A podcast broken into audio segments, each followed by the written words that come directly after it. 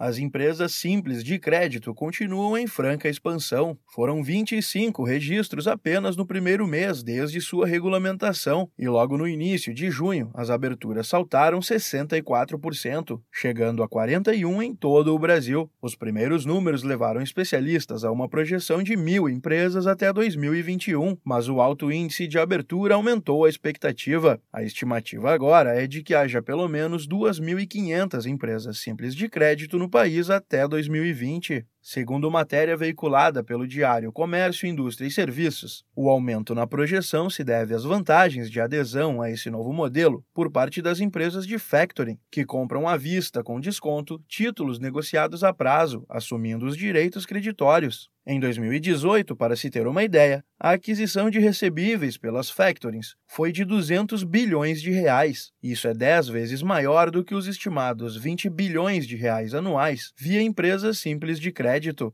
Em entrevista ao Diário Comércio, Indústria e Serviços, o consultor jurídico da Associação Nacional de Fomento Comercial, José Luiz da Silva, garantiu que a expectativa é de que 1.500 factorings abram ou se tornem empresas simples de crédito até 2020. A implicação pode estar na taxa de juros, principal atrativo da regulamentação da nova modalidade. Com o custo de operação incluído no processo, essas factorings que se tornam empresas simples de crédito devem praticar taxas compatíveis com o mercado financeiro tradicional, enquanto o governo espera que os juros sejam cerca da metade do que é praticado hoje, facilitando o acesso ao crédito para as micro e pequenas empresas. A migração das factorings pode ter um efeito positivo neste cenário, aumentando a concorrência e assim derrubando os juros. É o que comenta a consultora de serviços financeiros do Sebrae São Paulo, Magda Calegari. Tem uma redução da taxa para aquele empreendedor que não consegue tomar o crédito no banco. Vai ter uma concorrência maior, sim, eles vão acabar reduzindo, porque assim a ESC tem a limitação, né, de faturamento, mas ela não sofre toda aquela regulamentação do Banco Central, então é mais rápido, mais simples de operar. Pesquisa realizada pelo Sebrae no ano passado mostrou que para 51% dos donos de micro e pequenas empresas, a redução dos juros seria a principal medida para melhorar a tomada de crédito.